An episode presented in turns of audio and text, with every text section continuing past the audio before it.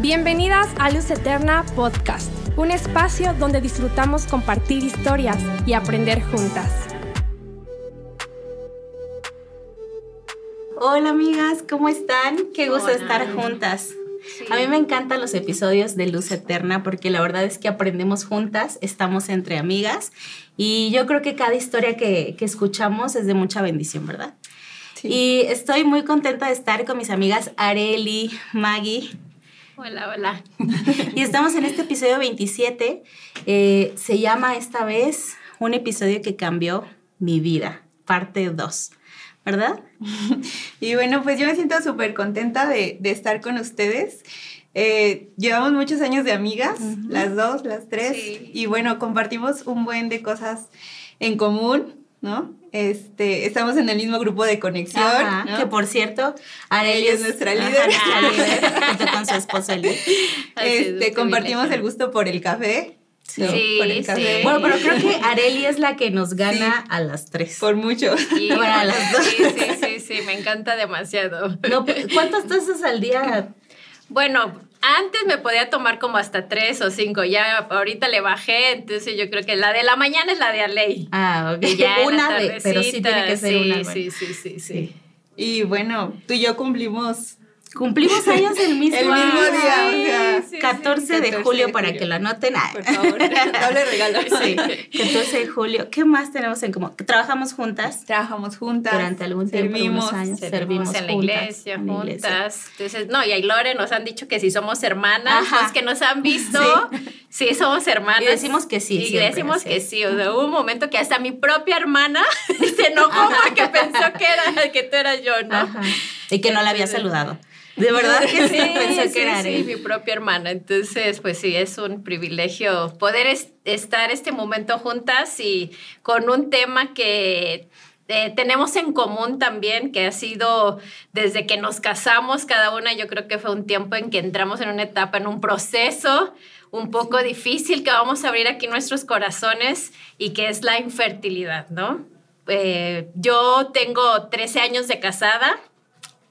¿Y de qué creen? Que desde la prepa a mí fui al, al endocrinólogo porque mi periodo no era regular. Entonces, eh, el doctor me dijo, cuando tú te quieras casar y tener hijos, pues, ¿qué crees? Vas a tener que ir con un especialista para poder embarazarte. Entonces, para mí fue así de, ¿qué onda? ¿Por qué? Tal vez en ese momento no fue como de mucho peso, ¿no? No tenía interés en eso, iba a estudiar la universidad. Y bueno, pero cuando apareció mi amado Eli y mi esposo. ¿Ya hace cuántos años dijiste? Tenemos 13 años de casados. 13. 13 años de casados. Entonces fue un tiempo que cuando ya queríamos tener hijos, tuvimos que ir, sí, con el doctor. Le dije, pues yo voy a tener problemas para embarazarnos. ¿Le entra sí o no? ¿No? Casi antes de casarnos. Y dijo, sí, aquí estamos. Entonces, pues fuimos con el doctor desde ese momento sabiendo que yo ya tenía un problema. Eh, y al llegar con el doctor, pues, ¿qué creen? No sí. nada más yo, no nada más yo, sino también había un detalle ahí con Eli, porque él llegó, no, yo, yo soy barrera y aquí todo súper bien. y pues muchas veces, muchas familias entramos o matrimonios en el de que se centra en uno, ¿no? Como mujeres, eh, eh, esa situación, pero eh, lo importante es evaluarnos todos juntos. Sí. Los dos, pues. Entonces. Es importante eso. Bueno, en mi caso, este, pues voy a cumplir apenas tres años de casada. Eh, nuestra intención no era esperarnos eh, tanto tiempo para embarazarnos, pero después de pues intentarlo una temporada dijimos pues algo no está bien, ¿no? Porque pues nada más no pega. Eh, decidimos ir pues a revisarnos al doctor, estudios. de primera instancia pues fue con un ginecólogo con quien nos atendimos. Decidimos ir con especialistas y pues ahí fue donde recibimos el diagnóstico no grato nos dijeron que pues de manera natural o espontánea eh, las posibilidades eran pues prácticamente nulas. Nos, nos, hablaban de un 3% y dijimos pues vamos a buscar una segunda opinión. Este, tenemos que pues pedir, ¿no? Este, alguna otra revisión, no sé, buscamos una segunda opinión y pues el diagnóstico fue peor, ¿no? Mm. Eh, en los estudios que nos volvieron a hacer, o sea, nos dijeron, no hay posibilidad alguna, no hay, o sea, hay cero de que ustedes puedan embarazarse de, de, de manera natural, ¿no? Entonces, pues sí es un golpe muy fuerte, muy, muy fuerte. Eh, nosotros eh, creemos que algo en lo que pues pegó como más duro en, en, nosotros, en nuestro matrimonio, fue nuestra identidad, ¿no? Porque de pronto, eh, pues uno cree que no, pero cuando vienen este tipo de diagnósticos, pues como mujer, ¿cómo te sientes, no? ¿Cómo que no puedo, no? La hombría de tu esposo, Así la hombría de tu esposo. Entonces, pues también fue algo que el Señor nos, nos hizo pasar, nos hizo procesar también para afianzar nuestra identidad, primero en lo personal Sí. y después en nuestro matrimonio, de decir, sí lo deseamos, sí queremos, pero no es, la identidad de nuestra familia no está en tener o no tener hijos, está en Cristo Jesús. Y, y es que cada proceso que nosotras tenemos es diferente.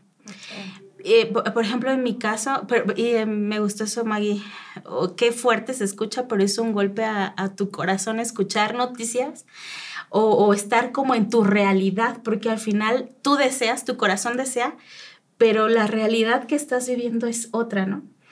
En mi caso, es- tengo año y medio de casado, un poquito más, y mm, pues igual nosotros, ya sabes, uno empieza a pensar, pues la edad, este, no, me- ya quiero tener hijos, entonces pues nuestro deseo también fue buscar pronto, ¿no? Entonces, eh, mi caso fue en julio del año pasado, este, quedé embarazada, feliz, doy la noticia a mi familia y vamos a, con nuestro doctor y todo iba bien hasta que en la siguiente revisión él me dijo algo no está marchando bien, el bebé no crece, ¿no?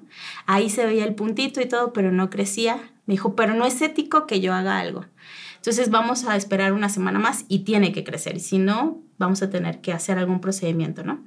Entonces pasó esa siguiente semana, la incertidumbre, recuerdo que era mi cumpleaños cuando me dijeron eso, el día de mi cumpleaños. Fer y yo cumplimos años con cuatro días de diferencia, entonces sí fue una semana muy complicada y el doctor nos da la noticia, vamos a tener que inducir pues el aborto, ¿no? Porque no es sano para ti retener el, pues el saquito gestacional.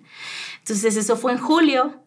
En noviembre me vuelven, pero él, nos dijo, ¿no? O sea, no tiene por qué sucederte otra vez. O sea, no hay indicios. Yo mis exámenes, Fer estaba bien, quedaba embarazada rápido. Y en noviembre me vuelvo a embarazar y nos dan la noticia. De hecho, iba a ser mi primera consulta con el doctor.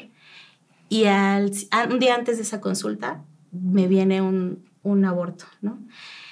Es, es algo tan difícil porque uno se pregunta, también entraron confusión en mi mente y en mi corazón de decir, ¿qué estoy haciendo mal? O sea, hay algo que, que yo como mujer hice mal, hay algo que yo... Y empieza a- la mente, ¿no? A jugar cosas muy, muy, muy malas. Pero ahí viene el Señor a nuestro rescate. Con nuestro matrimonio viene el rescate con nuestra identidad, ¿no? Y- y qué padre que hoy podemos comentarlo, podemos hablar, que a lo mejor en otro momento hubiera sido Sí, muy complicado poderlo es. hablar. Así es, y que muchas chicas, amigas que nos están escuchando, tal vez tú estás pasando por esto que dices, híjole, no quiero que nadie se entere, porque nos pasó de que nadie se entere que tengo un problema, que no estoy quedando embarazada, y por los años, digamos, a mí pues fueron, llevábamos 12 años sin poder embarazarnos ni nada. Y, y que toda la gente, eh, sobre todo los que te rodean, ¿no? ¿Para cuándo? Los que no son íntimos, ¿no? Sobre todo, porque los íntimos, pues ya abres tu corazón, saben que hay un problema, pero híjole, esas personas tal vez han sido heridas, no te preocupes, todos pasamos por ahí, pero queremos hablarle a los también que han sido imprudentes. O sea, cuando ves a alguien que más de dos años o tres, o sea, no se puede Sí. No esas- pregunte. no pregunten, No, o sea. No, porque, y es verdad, incluso uno aprende, ¿no? Sí. También a ser prudente, porque a lo mejor uno fue imprudente en otro caso.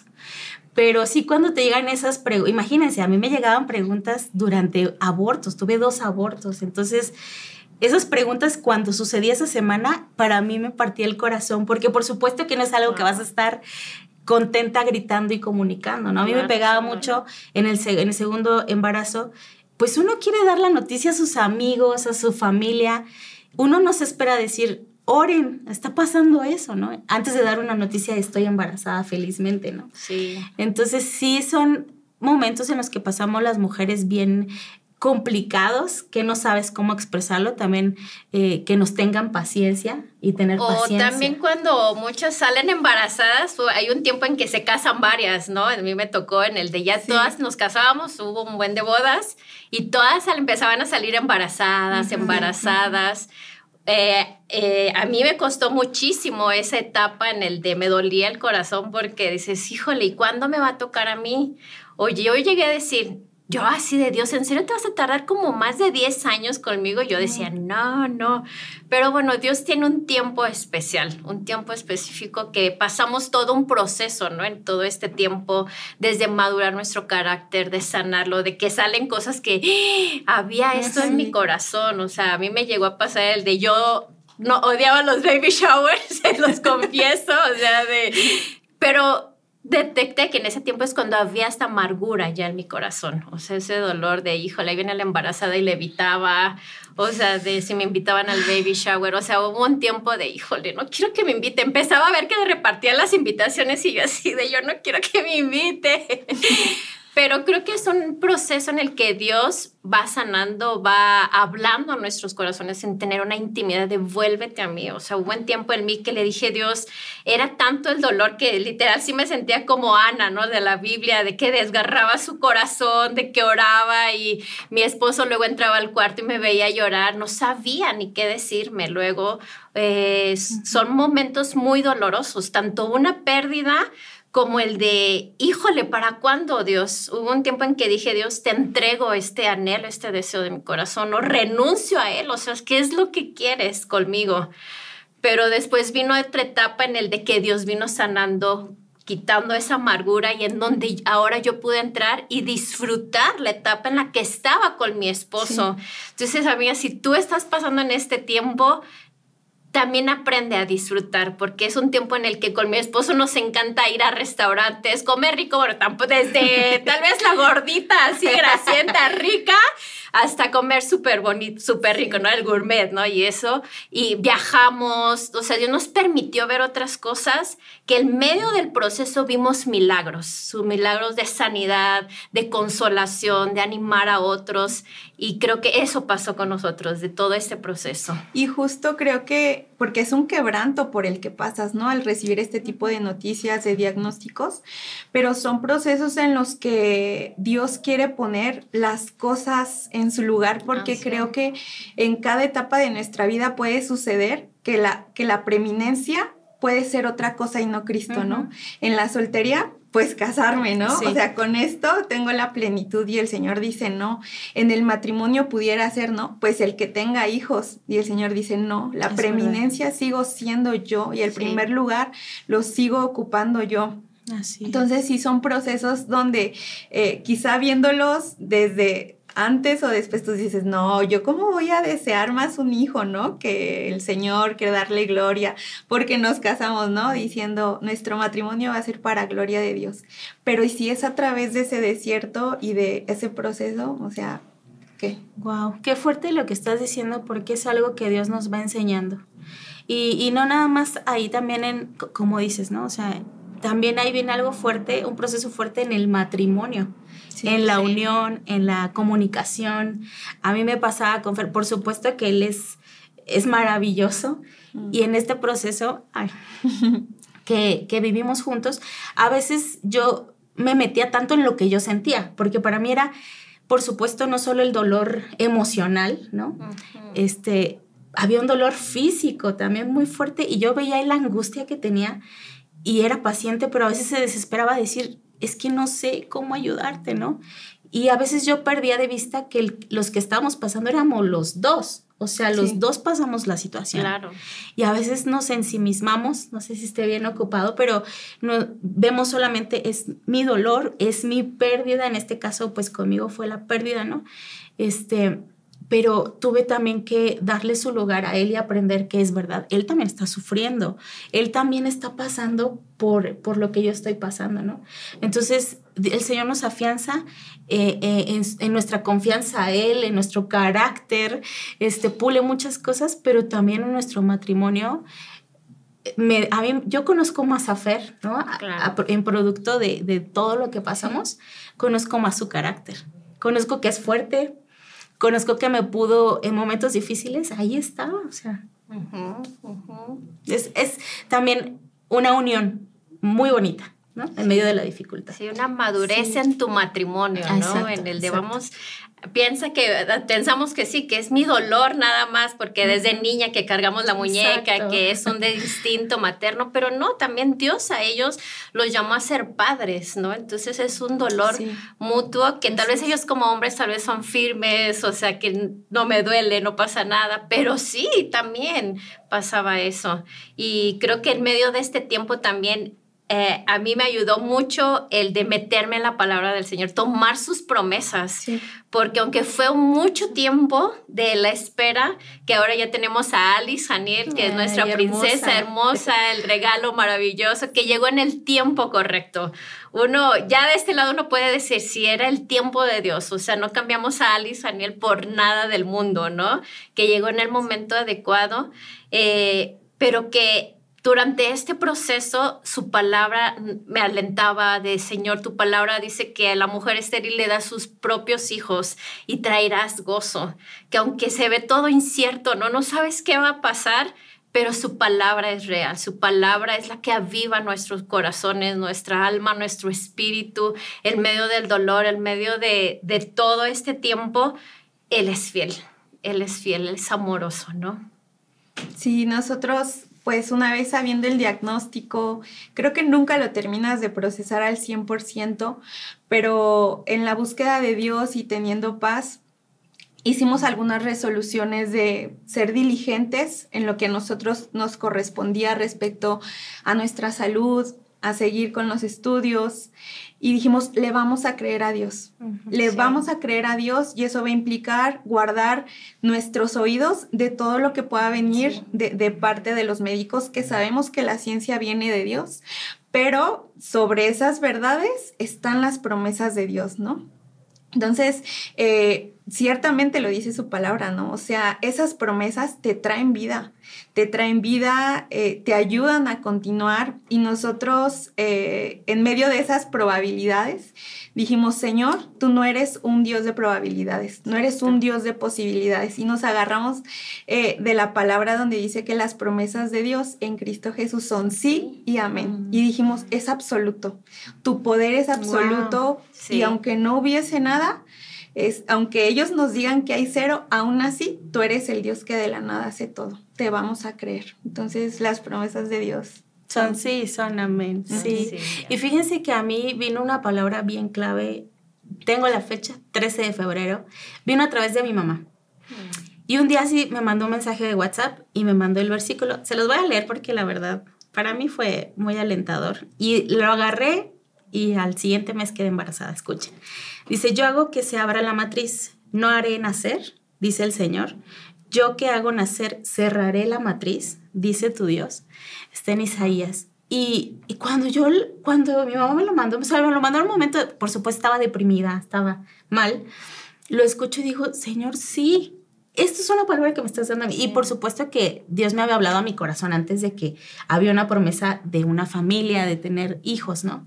Este, y dije, sí, sí, y, y, también me ayudó pues eh, que cambié de doctor este, con un especialista, me hicieron estudios, me diagnosticaron hipotiroidismo y creo que por ahí me hicieron este dos, dos, em, procedimientos. dos procedimientos, exacto, y, y, y quedo embarazada a finales de marzo. Entonces, para mí fue, o sea, el Señor sabe el momento. Sí. Sabe el momento. No tenemos procesos iguales, no tenemos tiempos iguales, pero definitivamente lo que sí compartimos es que Dios no nos dejó, o sea, y que Dios en el momento oportuno vino a hacer el milagro en nuestras vidas, en nuestro matrimonio. Yo no puedo decir, podría aguantar años, podría, no, o sea, no. Pero Dios lo, hizo en el momento perfecto, ¿no? Y, y es, es algo muy hermoso conocer más a profundidad al Señor en medio de estos procesos, que no es fácil, por supuesto, y que nadie quiere pasar. Nadie quiere, y nadie se espera pasar por estos procesos. Y que si bien embarazarte de manera espontánea o natural, o sea, es un milagro. Sí eh, cuando pasas por este tipo de procesos, o sea, disfrutas, saboreas realmente, o sea, esa gloria de Dios, el milagro, ¿no? Y nosotros, o sea, de verdad ese día cuando nosotros supimos que ya estábamos embarazados, o sea, no podíamos dejar de llorar y decir, Señor, o sea, muchas gracias, ¿no? Y yo platicaba con mi esposo y decíamos, sin duda, no hubiésemos celebrado de la misma forma, ni nuestro corazón estallaría por decirle eh, así a todos nuestros amigos, todos los que estuvieron orando por nosotros, decir, mira lo que hace el Señor, de contar sus maravillas, como dice la palabra, ¿no? Y ese es un tesoro que, que también el Señor nos muestra que hay y que valoramos aún más en este tiempo, las amistades. Sí. Que están ahí, que son prudentes, que te escuchan, ¿no? porque, por ejemplo, yo en mi caso fui muy cerrada al inicio, era como, sí me daba pena que supieran, no sabía cómo, es más, no quería expresarlo, o sea, de alguna manera me sentía pues enojada, me sentía de, de todos los modos, ¿no? Entonces para mí expresarlo era muy difícil. Y llegó un momento en el que fue creo que el momento también en que lo, lo, expresé, lo expresé en mis redes sociales. Y, y, saben que me llegaron mensajes de mujeres. Yo no me lo esperaba. De, de, mujeres que tampoco conozco y me decían, me alienta lo que estás diciendo porque estoy pasando por hipotiroidismo. Porque yo también estoy buscando hijos. O sea, no sabemos cuántos casos hay por ahí. Y que a lo mejor el contar y el abrir esto, que no es fácil, por supuesto, mujeres sabemos que no es fácil pero ¿cuántas mujeres van a ser alentadas por un testimonio, por decirle una palabra en el momento preciso, no? Y, ser amigos. O sea, yo era, en un momento lo comenté con Maggie, lo comenté con Areli, mi proceso, y después abrimos nuestro corazón de, por supuesto, conocemos tu caso, este, y, y, tener buenos consejos de tu parte. Cuando hablé contigo, estoy pasando también por esto, o sea, no somos las únicas, no estamos solas. Así es, y que muchas amigas que nos están escuchando, tal vez estás pasando por eso, no eres la única. Y a lo que queremos también animarte es ir a un especialista. O sea, muchas veces vamos con el ginecólogo a la revisión anual, tal vez, eh, o vas, ¿no? Porque quieres embarazarte también. Pero si después de un año de forma natural no, no está, no ha pegado, te animamos, ve con un biólogo de la reproducción, que Dios ha permitido que la ciencia avance, que al final no es que el doctor lo va a hacer. En mi caso fue de que eh, el doctor dijo, sabes, Kareli, ya hice todo lo que está en mis manos, ahora le toca a Dios. Entonces, cuando él dijo eso, dije, Dios, eres tú. O sea, hasta el doctor está reconociendo que eres tú el soberano, el que sopla vida.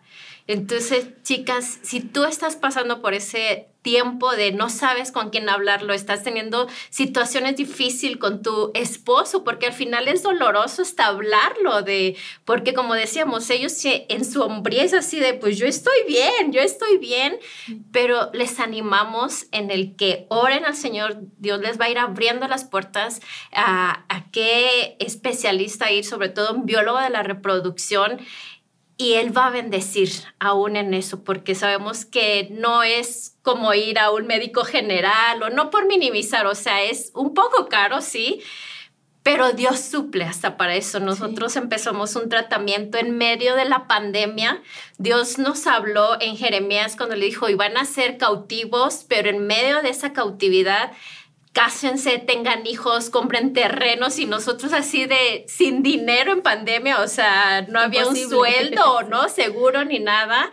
Dijo, aviéntense. Entonces creímos a esa palabra y en medio de la pandemia, sin dinero, Dios proveyó de manera sobrenatural a iniciar este tratamiento que por medio de la gracia Dios nos dio Alice. Pero también sabemos que hay otros amigos que, o personas que a lo mejor ya iniciaste un tratamiento y no ha pegado. no ha llegado ese bebé, ya, hiciste muchos intentos, yo quiero animarte a que persiste, porque la palabra de Dios es fiel, como dice Maggie, sus promesas son sí y amén. Tal vez podemos poner la excusa del dinero, pero es que Dios es maravilloso y Dios provee aún en medio de la escasez, ¿no? En el de tomen una decisión juntos eh, a, dónde ir, con qué médico ir, ¿no? Entonces, Él es maravilloso y Él es fiel y concede los anhelos de nuestros corazones también. Sí, así es. Y, creo que también el Señor se glorifica aún más. ¿Por qué? Porque a veces uno dice, es que no había, o sea, no hay recursos, no había algo, pues es que ahí te das cuenta que no hay manera, o sea, era Dios quien estaba proveyendo, ¿no? Quien provee. Es Dios quien, quien nos te regaló a tu bebé, es Dios quien nos está regalando a nuestro bebé. Y por ejemplo, yo eh, al, al, estar yendo al, al, doctor cada visita es tener nervios, ¿no? Sí. Cada visita para mí es así como, tengo la, pero ojo, o sea, tengo la seguridad que yo sé que todo está, y también lo determiné en mi corazón, ¿no? Fer y yo dijimos, sabemos que todo va a estar bien. Y, y sabemos que vamos a marchar bien porque el principio de mi embarazo pues fue un poco complicado, ¿no? Este, tuve que estar en reposo algunos meses, ahorita ya estoy agarrando, este, que ya eh, salir, el estar haciendo cosas. Em, mi esposo me cuida mucho, pero es, es, es, muy padre saber que en medio de la, de la incertidumbre, en medio aún de, de, esa incertidumbre que de repente o el miedito que puede entrar en mi corazón al ir en cada consulta, saber, Señor, yo confío en ti. Me acuerdo que antes de escuchar el primer, yo no había escuchado el, el primer este sonido del corazón de mi bebé en los otros embarazos. Entonces, para mí el ir a esa consulta, cuando sabía que se tenía que escuchar, era, Fer y yo no queríamos ver el monitor, ¿no? O sea, estábamos de, no lo quiero voltear a ver. Y yo iba con las lágrimas y ahí estaba esa lucha en mi interior, en mis pensamientos. Cuando escuché esos sonidos de preciosos, esa melodía del corazón del bebé, fue, gracias Señor, tus promesas son fieles. Dios es fiel y Dios lo hará. No en el mismo tiempo, no de la manera de, donde nosotros creemos que va a venir la ayuda. No, o sea, viene de Él y viene a su modo, pero es eh, algo que va a glorificar a Dios sin duda. Así es. Sí, y no eh, enfrentar ese miedo a decir, tengo que ir al doctor, quizá las noticias no sean las mejores, pero reconociendo que la ciencia viene de Dios mismo, ¿no? O sea, de verdad, a mí me maravilla la manera en que ha avanzado la ciencia y pues ahora todo lo que se puede lograr, no tener miedo, no estigmatizar que el ir al doctor o buscar ayuda es. falta de fe, ¿no? No de que, ay, ¿qué van a pensar de mí? No le estoy creyendo a Dios. No, ¿no? O sea, la palabra dice, ¿no? El que eh, busca encuentra, el que toca se le abrirá la puerta. Entonces, el que tomen esa decisión de decir, bueno, vamos a ser diligentes en lo que a nosotros nos corresponde. El Señor sabemos que está obrando y pues eh, continuar, continuar con la ayuda de Dios. Ir al doctor también es un paso de fe. O sea, no vamos, es cierto lo que tú decías, eso pasaba por mi mente, no vamos a veces por miedo, al, diagnóstico, miedo de que voy a estar mal o mi esposo, pero no, o sea, Dios se mueve y hay que confiar. Aquí es pasos de fe. Sí, que Dios abre puertas también a, dónde tenemos que ir, es lo que hablábamos, ¿no? Que tal vez puede en un particular ser caro, pero hay instituciones, institutos en el que se dedican especialmente a eso y uno puede meter su diagnóstico ahí, también pueden atenderte y no es que todo tenga que ser caro, ¿no? Porque muchos piensan de, pues, ¿en dónde jamás voy a poder ir si no tenemos el ingreso adecuado para eso? Pero es buscar, como dices, el que toca se le abrirá, ¿no? Yo tengo en el, el, versículo de que Dios mandó al pueblo de Israel a darle siete vueltas al muro de Jericó para que se cayera, o sea, tienes que ir, o sea, Dios podía hacerlo en un instante, pero le dijo, vayan y den siete vueltas, ¿no? Y después griten aparte. Entonces, también está en nosotros eso, el de esforzarnos eh, en ir y buscar y no es de esperar de Ah, o hay muchas veces, perdón, también que unos esperan el milagro sobrenatural, o sea, de como que se aparezca el ángel del Señor y Dios, en un año, mujer, vas a tener un hijo, ¿no? Queremos así. Pero no, sino el Evangelio es ser práctico, el reino de Dios es ser práctico. Siempre Dios mandaba, veías esto, veías lo otro, ¿no? Entonces, extiende la vara, Moisés, para que se abra el mar. Dios lo podía abrir sin hacer nada, ¿no? Los, de, las, los humanos, pero entonces nos toca aventarnos, ir en fe, confiar, tomarnos juntos, porque muchas veces, hay veces, nosotras, sobre todo desde ya me quiero embarazar, Señor, por favor, me llego a tocar el de ya, por favor, Dios, y hay un momento en que el esposo dice, no, espérate, tranquila, mira, mejor hay que disfrutar o hay que hacer lo otro. Entonces, eh, la Biblia dice, pongámonos de acuerdo y el Señor va a estar ahí. Entonces, cuando dos se ponen de acuerdo, Él va abriendo las puertas. Entonces, como esposos tenemos que estar en un mismo sentir. Eh, cubiertos también por las oraciones de nuestros amigos, de nuestros pastores. Yo agradezco tanto por la vida de nuestros pastores que han estado siempre con nosotros en todo momento, en todo este proceso, y que en medio del proceso Dios ha hecho milagros. Eso es lo más importante también porque creemos que el milagro es cuando, ay, ya tuve a mi bebé o, ay, estoy embarazada. O sea, no, Dios está en medio de ese proceso en el que te hace madurar, te hace crecer, te hace sanar cosas que dices, esto no lo tenía, ¿no? y eso también es un milagro. Y ese es un milagro, es un milagro, ¿no? De depender a Dios y que no lo conoces hasta en ciertas áreas. Y justo cuando hablas de que a veces idealizamos que el milagro tiene que ser de una forma instantánea, eh, recuerdo cuando Pablo dice, ¿no? Que cuando pasemos tribulación, este, alégrense. Sí. Y, y yo, para mí en este proceso, esas palabras cobraron vida porque experimentamos a Dios de otras formas. Recibíamos cada día nuestro maná, recibíamos en cada pasito el ver la gloria de Dios, ¿no? Este, nosotros, gracias a Dios, llegamos a un muy buen lugar, experimentamos ver a Dios en cada persona, en cada doctor, en cada enfermera y cada cosa que íbamos avanzando lo celebrábamos porque decíamos, Señor, te vimos, Señor, este día te experimentamos. En este estudio, en este tratamiento, te pudimos sentir y creo que de otra manera no hubiéramos experimentado a ese padre de amor, ese padre que suple, ese padre que consuela. Entonces, eh, parte de las cosas que nosotros pudimos experimentar fue conocer de otras formas a, ese Padre bueno. Sí, y, yo he meditado si algo cambiaría en el proceso que he pasado. Y definitivamente creo y concluyo con Fer que no. Porque eso, hemos tenido la oportunidad de conocer a Dios, su corazón más profundo. Para nosotros el consuelo, la fortaleza, lo milagroso, o sea, es, maravilloso conocer a Dios, ¿no? Y que también, pues, mi carácter, o sea, yo me di cuenta de muchas cosas, Fer también, la madurez en nuestro matrimonio, porque no todo es color de rosa, o sea, no, no en este proceso todo es como que tu esposo te va a decir, ah, sí a todo, ¿no? Yo me quise adelantar a muchas cosas, ¿no? Y a cada rato yo quería hacerme pruebas de embarazo. Entonces Fer me decía, oye, veo que está súper acelerada, veo que está, y también, o sea, mi esposo me hablaba, yo sé que de parte de Dios, ¿no? Porque a veces uno piensa que, es, que apresurándose van a suceder las cosas, pero no es así. Entonces, no. no cambiaré nada de mi proceso porque conozco mejor a Dios, conozco más hermoso a Dios. Y estando del otro lado, eh, quizá quienes todavía el Señor sigue orando, eh, pudiéramos pensar, ¿no? Porque a mí me pasó, pues tú porque ya estás, ¿no? Ah, tú porque estás embarazada, tú porque ya estás del otro lado, pero me gustaría compartirles, o sea, algo que, que a mí me ayudó mucho a evitar la amargura, a luchar contra ella, y es un versículo en Romanos que dice que eh, el Padre eh, nos ayudará a poner a nuestra fe alegría y paz.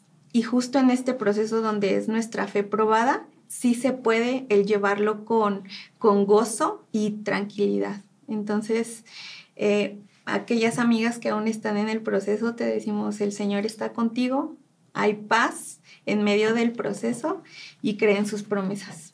La clave es estar cerquita de Él de su corazón. Así es, y que, y que amiga, no porque nos veas a nosotras que ya, te, ya yo ya tengo a mi hija, ellas están embarazadas, digas, pero es que ellas ya están del otro lado, o sea, no, te entendemos, sabemos por qué estás sufriendo, por cuál, qué estás sintiendo, qué te está doliendo en el corazón, en el alma, es, sabemos cómo se siente, ¿no? Entonces a ellas les hablamos y las animamos a que con gozo se levanten en el Señor, que se llenen de Él, ¿no? De meterse a su presencia y que Él es el que sana, el que restaura, el que nos dice, a ver, espérale, bájale tantito, o quiere que crezcamos en otras cosas, ¿no? También, no nada más, ah, porque a veces que nos centramos en el de, es que quiero un hijo, un hijo, un hijo, un hijo, y nos, o sea, abandonamos, descuidamos. descuidamos hasta nuestra relación como matrimonio, que es lo principal, ¿no?